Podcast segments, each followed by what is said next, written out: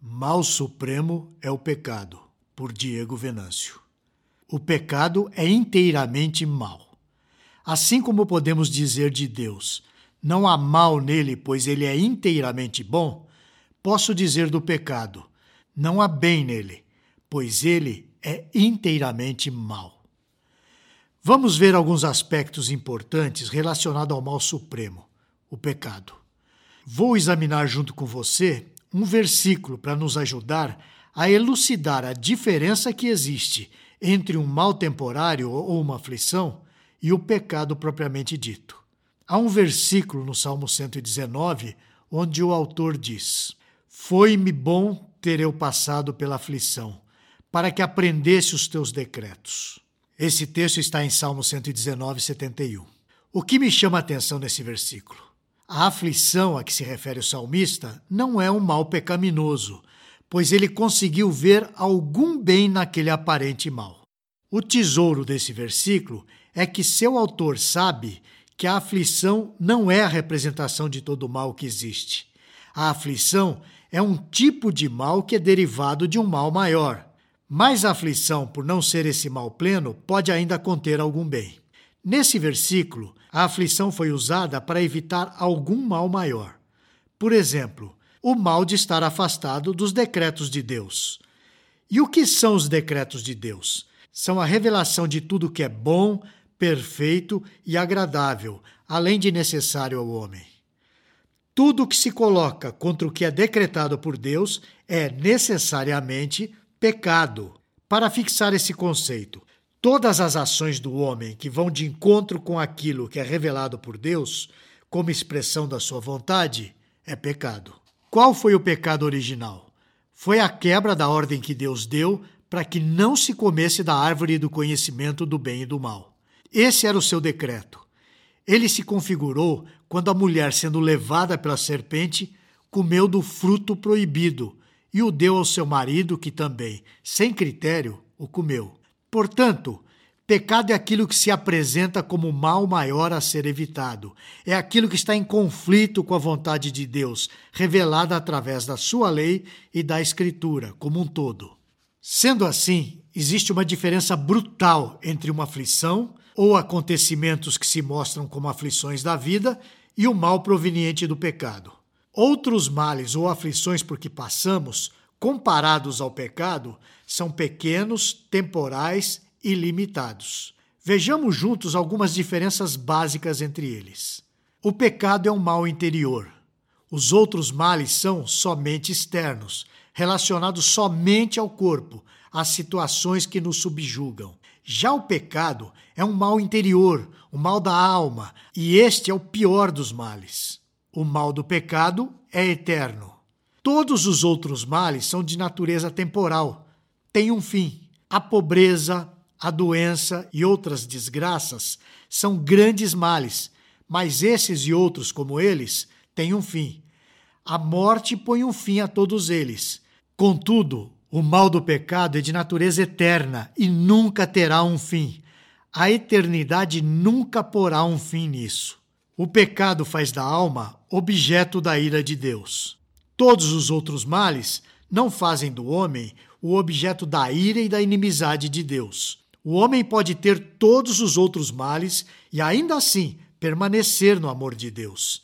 Você pode ser pobre e ainda ser precioso na avaliação de Deus. Você pode estar debaixo de toda espécie de miséria e ainda assim ser amado por Deus. Todavia, existe um mal que faz da alma o objeto da ira e da inimizade de Deus. A ausência de todos os outros bens e a presença de todos os males criados não tornará você abominável para Deus, se não houver pecado. Contudo, a presença de todos os bens e a ausência de todos os males não irão tornar você amado se estiver em pecado. O pecado opõe-se ao seu bem-estar para sempre. Todos os outros males somente opõem-se ao seu bem-estar presente. Eles não podem roubar suas alegrias futuras. Mas o pecado se opõe ao seu bem-estar para sempre. Você não pode ser feliz se não for santo. E ainda mais, esse mal opõe-se ao seu ser. Ele o leva à morte. Caso Deus não o impedisse, você pecaria até morrer. Não peca, porque Deus faz com que se sinta um miserável por causa do seu pecado. Você passa a ter a Deus como seu inimigo. O próprio Deus tiraria a sua alegria eternamente por causa do seu pecado. É bem melhor Deus tirar a sua alegria temporariamente para te resgatar do que tirar a sua alegria plena eternamente. O salmista compreendeu que todos os outros males são medicina de Deus e são usados como remédios, tanto para a prevenção como para a cura do pecado. Em 1 Coríntios 11:32 nós lemos: Mas quando julgados, somos disciplinados pelo Senhor, para não sermos condenados com o mundo. Deus nos envia aflições muitas vezes como prevenção do pecado.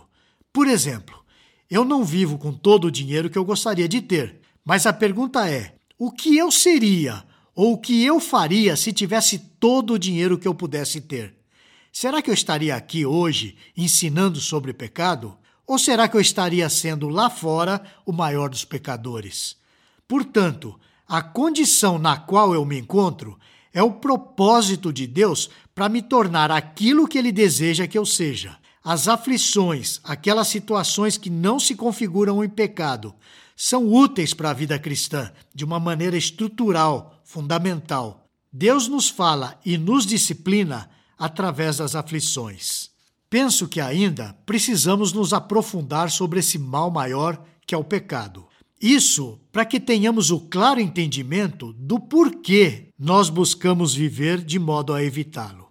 Samuel Bolton, um pregador puritano em seu sermão publicado pela primeira vez em 1657, chamado Pecado, o Mal Sem Par, da editora Pes, apresenta algumas ótimas proposições sobre o tema. Ele faz algumas afirmações. O pecado se opõe ao bem maior. Aquilo que luta contra e se opõe ao bem maior deve ser o mal maior. Portanto, o pecado se opõe e luta contra o maior bem. Aquele que luta contra o ser e a essência de Deus, se fosse suficientemente forte e infinitamente mal, como Deus é infinitamente bom, conspiraria para acabar com Deus. Em outras palavras, se o pecado fosse tão mal quanto Deus é bom, isto é, adequada e proporcionalmente, se fosse infinitamente mal como Deus é bom, seria difícil demais para Deus perdoar Difícil demais para Deus subjugar, difícil demais para Deus vencer. O pecado se empenharia em vencer Deus. Realmente, mesmo no menor pecado, há mais mal do que há de bem em qualquer um dos anjos do céu. Por isso, o pecado os conquistou, espoliando toda a bondade deles, tornando-os demônios, o que não aconteceria se o bem existente neles tivesse sido maior do que o mal. É claro que o pecado não é capaz de vencer a Deus, porque há mais bem no ser de Deus do que mal em dez milhares de infernos. E por isso, ele não pode vencer o poder de Deus, a misericórdia de Deus, a santidade de Deus. Mas ainda assim, o pecado intenta contra Deus continuamente. Samuel Bolton diz também o seguinte: aquilo que é universalmente mal, não tendo bem nenhum em si, deve ser o maior mal do mundo. O pecado é inteiramente mal. Assim como podemos dizer de Deus, não há mal nele, pois ele é inteiramente bom, posso dizer do pecado, que não há bem nele, pois ele é inteiramente mal. Há algo de bom nas piores coisas do mundo. Há algo de bom para torná-las elegíveis à nossa escolha em alguns casos. Algo bom na doença, algo bom na morte. Entretanto, não há bem algum no objeto e nem pode qualquer situação no mundo fazer do pecado o objeto de nossa escolha. Nem mesmo para evitar a morte deveríamos fazer uso dele. Paulo, em Romanos 7,13, chama o pecado de extremamente maligno. Vamos ler? Portanto, isso significa que o que era bom tornou-se morte para mim? De forma alguma. Mas o pecado, para que se revelasse como pecado, produziu em mim a morte por intermédio do que era bom, a fim de que, por meio do mandamento, o pecado se demonstrasse extremamente maligno. Samuel Bolton diz ainda: aquilo que é o único objeto da ira de Deus deve ser o supremo mal. O pecado é o único objeto da ira de Deus. Deus não odeia nada a não ser o pecado. Se existe uma pessoa com uma confluência de todos os outros bens, saúde, beleza, riqueza, aprendizado e tudo mais, Deus o abominaria existindo nele o pecado. O amor de Deus não habitará nele, e sim a sua ira. Samuel Bolton ainda diz: aquilo que separa a alma do bem maior, aquilo que separa a alma de Deus, o bem maior, deve ser o maior mal.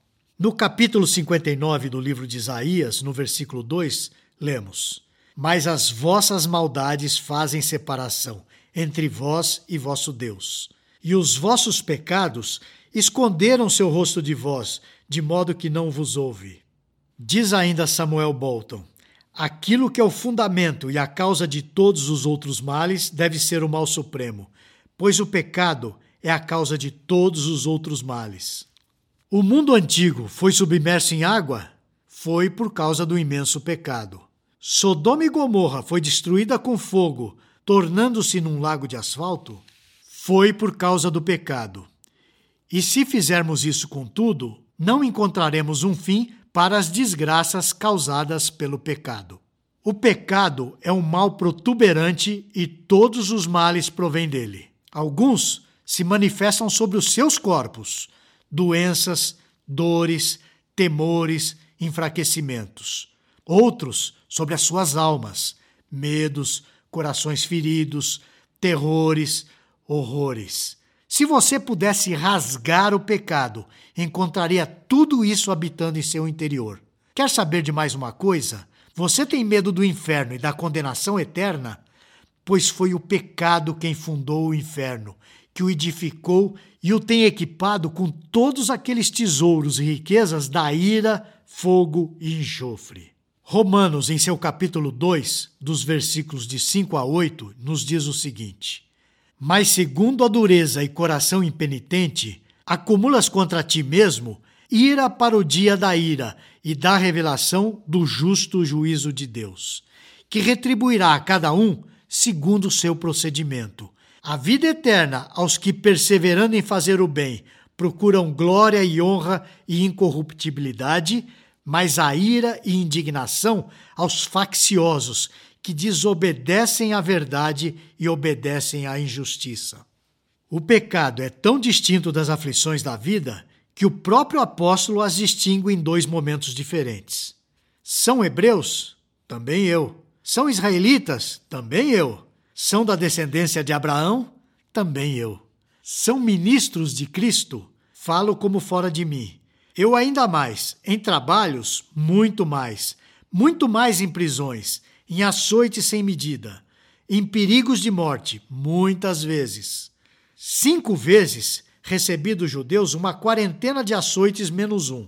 Fui três vezes fustigado com varas, uma vez apedrejado.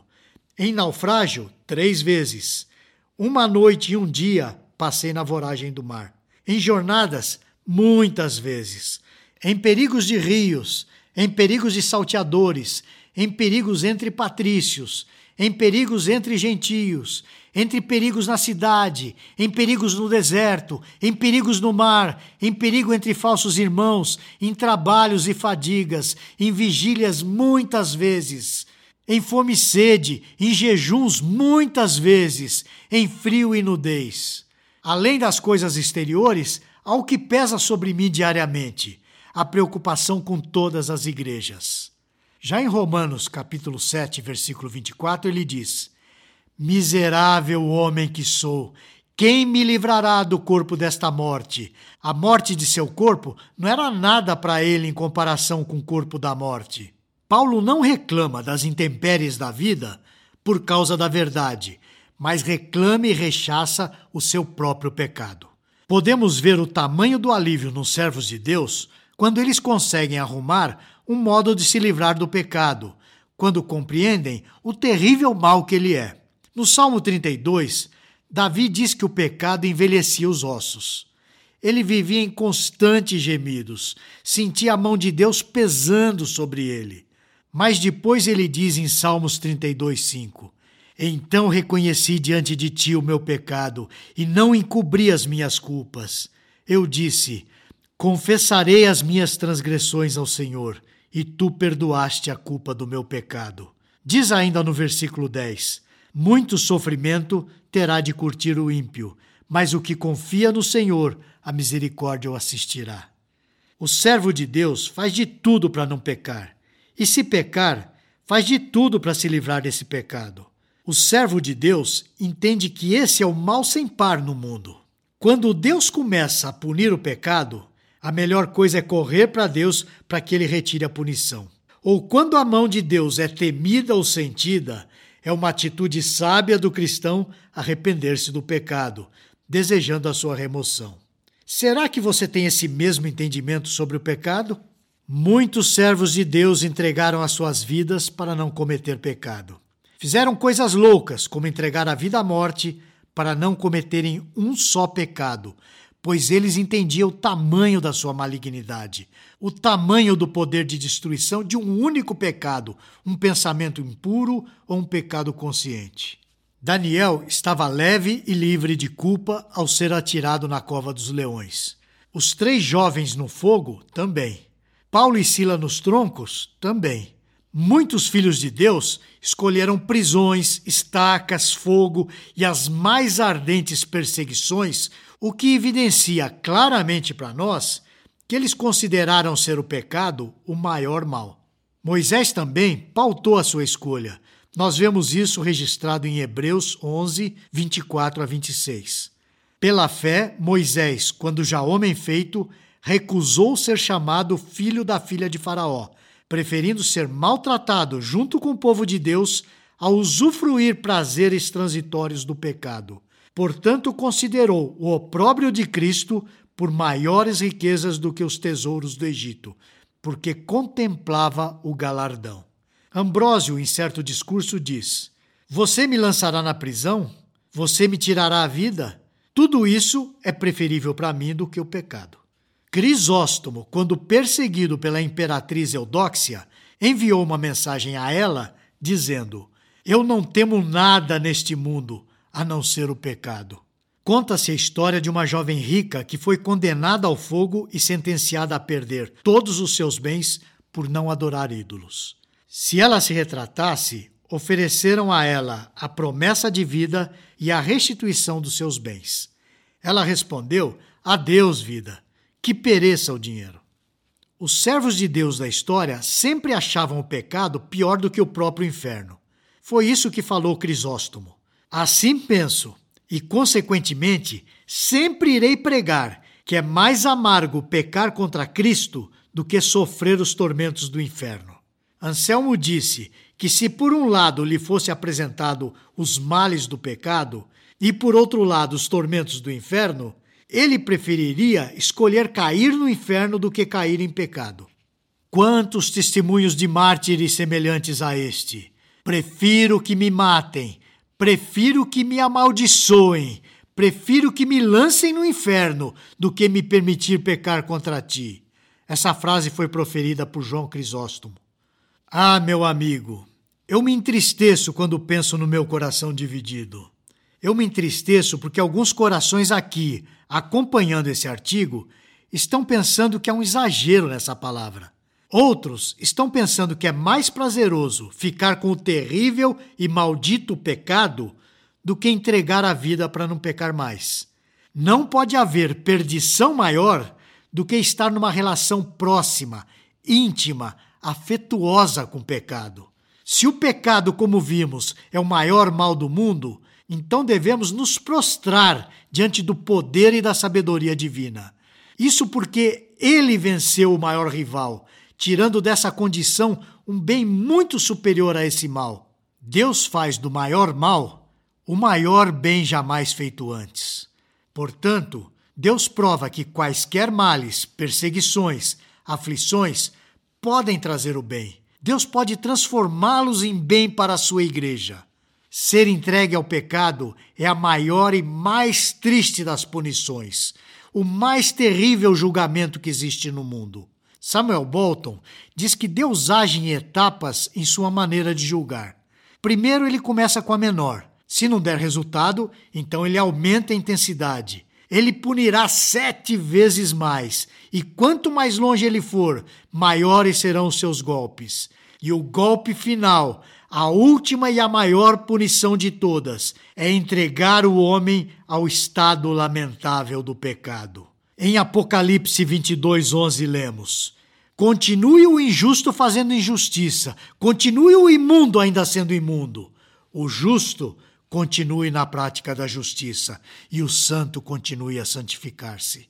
Vemos ainda no capítulo 24 do livro de Ezequiel, isso nos versículos 13 e 14.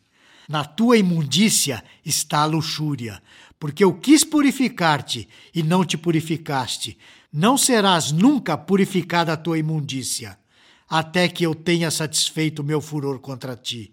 Eu, o Senhor, o disse: será assim e eu o farei.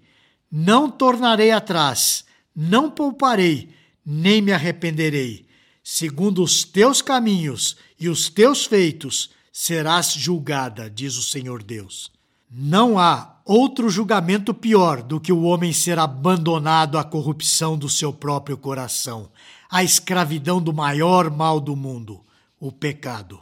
Ser entregue a si mesmo é a maior maldição que se pode carregar. Seria uma vantagem estarmos nas mãos de Satanás ao invés de estarmos entregues ao nosso próprio coração corrupto. Satanás não pode ser mais destrutivo do que aquilo que destruiu a ele mesmo. Conforme lemos em 1 Coríntios 5, aquele homem que mantinha relações com a mulher do pai foi entregue a Satanás para a destruição da carne e depois teve o espírito restaurado. Contudo, Nunca lemos que alguém foi entregue a si mesmo e que tenha retornado, que foi entregue à concupiscência do seu próprio coração e tenha se recuperado. Melhor então ser entregue a Satanás do que ao pecado, pois nenhum outro mal é tão grave como ele. O próprio Satanás é servo do pecado. Infelizmente, eu preciso terminar esse artigo que já está grande, porque eu gostaria de sair daqui convencido completamente de que você entendeu a malignidade do pecado e está convencido de que deve evitá-lo com todas as suas forças. Lemos em Romanos 5, versículos 20 e 21. Sobreveio a lei para que avultasse a ofensa, mas onde superabundou o pecado, superabundou a graça, a fim de que, como graça pela justiça para a vida eterna, mediante Jesus Cristo, nosso Senhor. Bendita seja a providência de Deus revelada na pessoa de Jesus Cristo, nosso bendito Salvador. É por causa dessa sabedoria, é por causa desse poder que nos libertou da escravidão do pecado e nos colocou em completa pureza em Cristo, que podemos nos gloriar nas aflições que passamos. É com esse entendimento, sabendo que fomos libertos do poder do maior mal do universo, que podemos dizer, como o salmista registrou em Salmo 119, versículo 71. Foi-me bom ter eu passado pela aflição, para que aprendesse os teus decretos. Você gostou deste post? Então compartilhe essa mensagem com seus amigos, sua igreja e familiares. Coloque o seu e-mail no nosso blog para não perder nenhum post. Siga-nos no Facebook, Instagram e Twitter. Conheça a Telmídia, vídeos cristãos para você e sua família. 15 dias grátis. Assista quando quiser, onde quiser.